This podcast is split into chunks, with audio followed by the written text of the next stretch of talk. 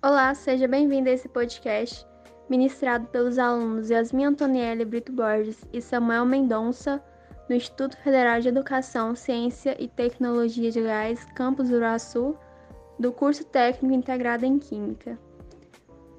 Abordaremos sobre a obra de José de Alencar, chamada A Ruivinha.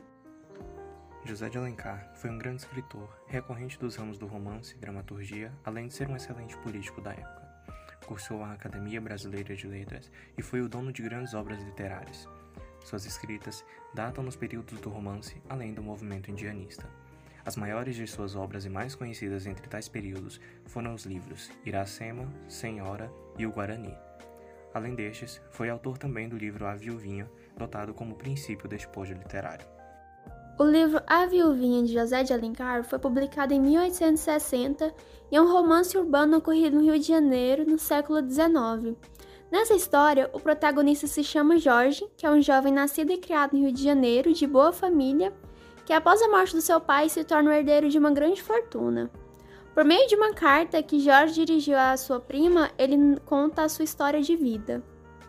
Devido à herança, Jorge achava que era financeiramente estável, então ele passou três anos após a morte de seu pai fazendo o que queria no seu cotidiano, que se resumia em flertar com mulheres, gastar grandes quantias de dinheiro em festas com comidas e bebidas, além de ser acompanhado de amigos afortunados também. Depois dessa fase de libertinagem, Jorge ganhou um sinal. Após uma noite de insônia repleta de recordações de sua vida sem restrições, ele abriu a janela para aspirar o ar puro e fresco da manhã, até que ouviu o sino da Igrejinha da Glória, que era um toque argentino com voz presenteira do sino. Isso causou uma grande impressão ao protagonista. Diante disso, ele sentiu vontade de ir à missa e assim o fez. Lá, ele sentiu um imenso bem-estar, como se sua alma estivesse em paz os erros que cometera antes. Durante a missa, que ocorreu nesta manhã, o rapaz notou a presença de Carolina, uma menina de 15 anos, de perfil suave e delicado, longos cílios e tranças, que estava acompanhada da mãe, doutora Maria. Jorge apaixonou-se pela menina à primeira vista e esse sentimento mudou o rapaz completamente durante esse breve tempo que ocorreu em sua ida à igreja. Jorge recusou a vida sem limites de antes e transformou-se cada vez mais em uma pessoa humilde e modesta nos hábitos ignorando a grande herança que possuía e vivendo apenas do seu próprio trabalho. Algum tempo depois do encontro inesperado na igreja e visitas à moradia de Carolina, os dois se comprometem e marcam um casamento. Pouco tempo antes do mesmo ocorrer, o antigo tutor, o Sr. Almeida, pede que Jorge o encontre e quando essa visita ocorre, o tutor revela que os gastos feitos pelo rapaz foram suficientes para levá-lo à falência. Com isso, Jorge se desespera, porque ela acreditava que teria uma quantia de dinheiro suficiente para dar um conforto extra à sua esposa. Diante disso, ele pensa na possibilidade de se marcar o casamento, mas como estava apenas um dia faltando para o mesmo ocorrer, Jorge deixou essa ideia de lado para não prejudicar a vida de Caroline, além de que deixá-la um pouco antes de ir ao altar seria horrível para a reputação de sua esposa. Assim, enquanto escreve uma carta para a mãe de Carolina, Dona Maria, Jorge tem uma ideia que decide levar adiante e que garante resolver o problema sem prejudicar a honra de sua noiva. E então chega a data de seu casamento, que conta com a presença de quatro pessoas além dos noivos, sendo elas o Senhor Almeida, a Dona Maria, um sacerdote respeitável e uma encantadora menina. O evento ocorre como deveria ser, com exceção do marido transparecer sua tristeza durante todo o dia. Na noite desse dia, o Jorge dá uma bebida a Carolina, que dorme na mesma hora. Então Jorge deixa uma carta para ela e foge de casa, às 4 horas da manhã, em direção ao centro do Rio de Janeiro, ao Templo do Suicídio, que era um local denominado Obra de Misericórdia, em que diversas pessoas se matavam com um tiro, deixando uma carta ou bilhete para alguém estimado. Depois que Jorge chega a esse lugar, barulhos de pistolas são escutados, e quando os funcionários da obra chegam, encontram um cadáver com o rosto destroçado pelas balas. Um dos guardas checa o corpo e encontra uma carteira que possui algumas breves notas, além de uma carta dobrada que ele abriu e leu. Peça a quem achar meu corpo, o faça enterrar imediatamente, a fim de poupar a minha mulher e aos meus amigos esse horrível espetáculo. Para isso, achará na minha carteira o dinheiro que possuo. Jorge da Silva, 5 de setembro de 1844. Após isso, a história é cortada e narra apenas depois de cinco anos que este evento ocorreu. Carolina, atualmente conhecida como a Viuvinha, uma jovem que se casou em um dia e no outro viu o marido suicidado, Jorge, que supostamente estava morto, mas na realidade estava vivo como uma nova identidade, em que chamava-se Carlos e era um negociante estrangeiro. Essa mentira fazia parte do plano de Jorge de pagar a dívida e então retornar para Carolina.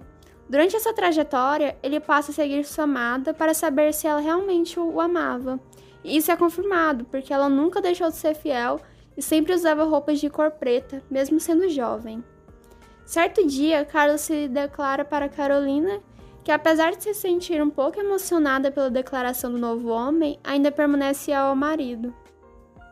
No final, Carlos revela que é Jorge e explica os planos e o que fez durante esse tempo que esteve fora.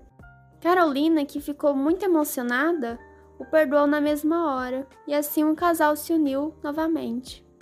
Os personagens principais do enredo são Carolina, Senhor Almeida, Dona Maria e Jorge. Carolina era uma bela moça de 15 anos que se casou com Jorge após um encontro comum na missa da manhã.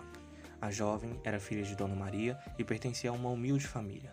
Sua fidelidade a Jorge foi capaz de superar até mesmo a quase morte do marido e também fazê-lo perdoá-lo. Sr. Almeida era conhecido como um grande conselheiro de Jorge. Após a perda da herança vinda do pai do rapaz, Almeida expõe duras falas sobre o jovem, sobre suas ações realizadas antes que o amor por Carolina fosse instaurado. Dona Maria era mãe de Carolina e a protetora que se estendia constantemente sobre a filha e quando fosse necessário. Jorge era um jovem herdeiro de uma grande quantia em valor advinda de seu pai. Foi detentor de umas ideias jamais desejadas por seu tutor, que era o Sr. Almeida, essas ações foram sinônimos de uma grande perda devido à falsa necessidade de esbanjar demasiadamente com mulheres e festa. No entanto, como observado segundo a história de Caroline, o jovem a encontra na missa e apaixona pela bela moça, o que torna tal amor fonte principiada e inegável do romance literário. O contexto histórico do romantismo brasileiro. O romantismo foi um movimento literário perdurante por longas datas na história e detentor da produção de grandes obras, capazes de trazer ideias temporais e idealistas de uma certa parcela de indivíduos.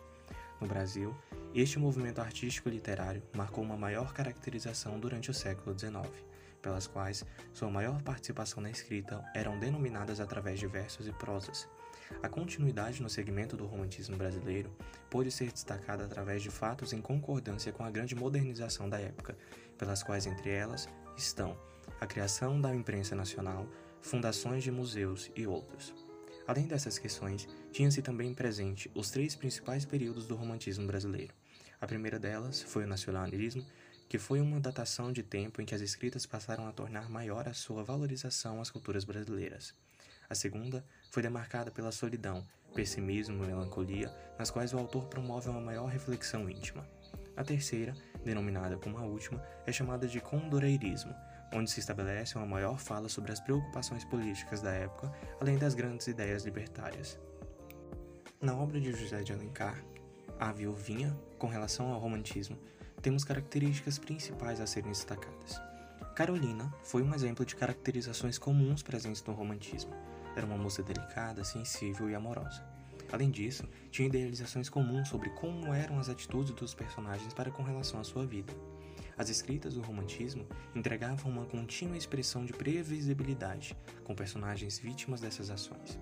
Sobre mais, a linguagem escrita de José de Alencar nessa obra era determinadamente simples, concisa e direta aos capítulos do enredo, o que facilitava a percepção das características dos personagens. Entre elas, pode ser citado na trama o egocentrismo de Jorge, ponto de ignição e continuidade na história. Quanto à publicação de A Viuvinha, a história foi a público por meio de passagens publicadas em folhetins de janeiro a fevereiro de 1857 no Diário do Rio de Janeiro. O livro mesmo, que reúne A Viuvinha e Cinco Minutos, que é a segunda edição, foi publicado apenas três anos depois, em 1860, no Rio de Janeiro, pela Type, do Correio Mercantil. Este foi o podcast literário de hoje. Espero que tenham gostado. Até mais!